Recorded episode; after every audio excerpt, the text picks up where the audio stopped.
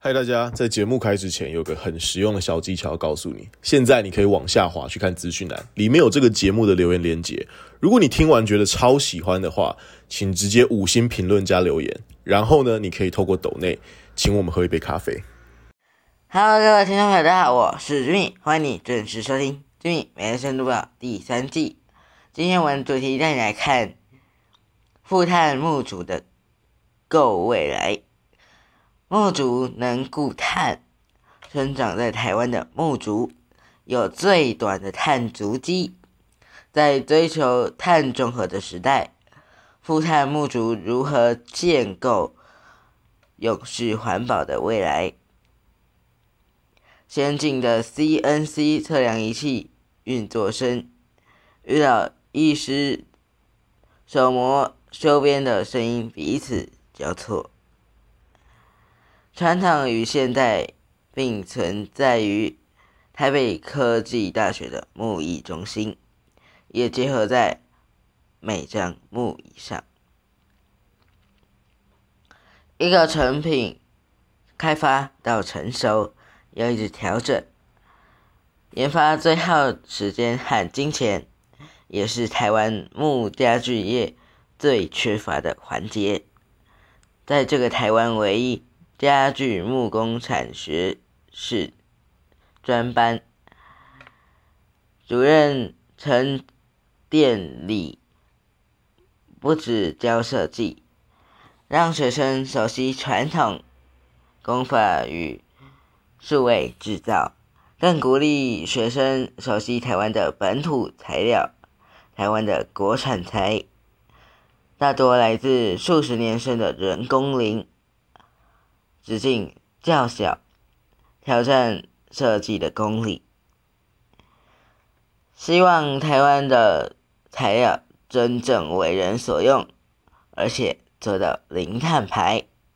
台湾的木材九十九 percent 仰赖进口，使用国产材来制作家具，是陈主任实践 SDGs。国际永续目标的一环，做出来的家具如果没有销售，就只是样品。到二零二一年底，透过产官学合作，在知名家具的通路上，台湾第一批负碳的家具问世。介绍牌上清楚标注负碳量，成为。消费者减碳的新选择，不止家具能够负碳，在南南投县的竹山镇一个闹街上，一座负碳公车亭刚完工。负责设计的业者赖燕池说：“竹子的固碳力是木头的四倍。这座公车亭的模组化，每根。”竹子都可以维修来更换，至少固碳两百六十六公斤。另外，经过严谨的结构计算，能抗十二级风。相较钢材和塑胶，使用竹材还有另外一个好处，就是凉爽。曾经，竹子普遍的出现在长民的生活中。从建筑工地的鹰架到家具、生活用品，是大家很熟悉的材质。可是，塑胶等更便宜的材质取代了竹材，加上加工成本高，许多工厂外移到中国与中东南亚，那竹产业也因此陷入低谷数十年。相较树木，至少要三四十年才能成材，竹子只要四年就可以利用。致力推动足够的台湾竹会理事长甘明元，曾经在云林的农业博览会中，使用竹材建构大型的展览空间。现在他依然持续。推广竹材，从竹秋天到竹檐架，借由先进的高温干燥技术，提高耐久性和耐虫蛀。从曲度到接头，结合运用竹材的智慧。另外，竹子的力学强度是钢的七成，更善用这项呃特性，尝试以竹代钢。竹材有特殊的韵味，只是用在建筑上。目前的接受度仍然不高。他希望民众能对足够的耐久性有信心。榆林县斗南镇一百一座呢一百年的主管屋为竹材挂保证，经过妥善处理，竹材也能历久弥新。但是与木材相比，竹材。比较高难度的建材。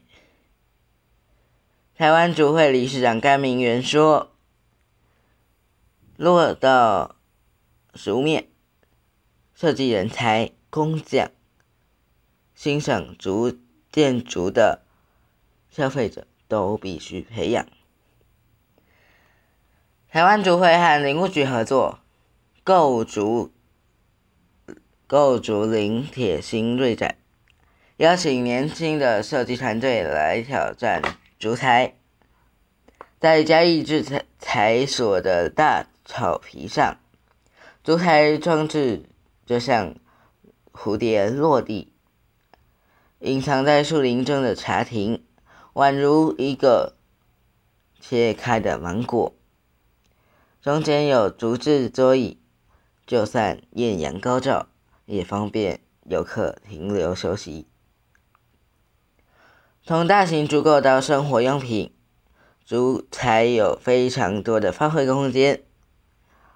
业者推广竹纤维制成吸管，竹吸管使用七天就会软化，变成灰烬回到地土地，有优化土壤的功能，不会造成污染。另外，从事竹产业四十多年的民众，呃，运用层基竹设计出了兼具弹性、凉爽透气的竹沙发，以及各式各样精致的日常用品。竹材的变化让人耳目一新，但下游产。业者虽然有心有心想要推广，却困难重重。毕竟竹产业萧条已久，产业链有着失落的环节。根据林务局盘点，台湾北部产桂竹，中部产孟宗竹，南部则产刺竹。山上有很多竹林，业者却说常买不到竹子。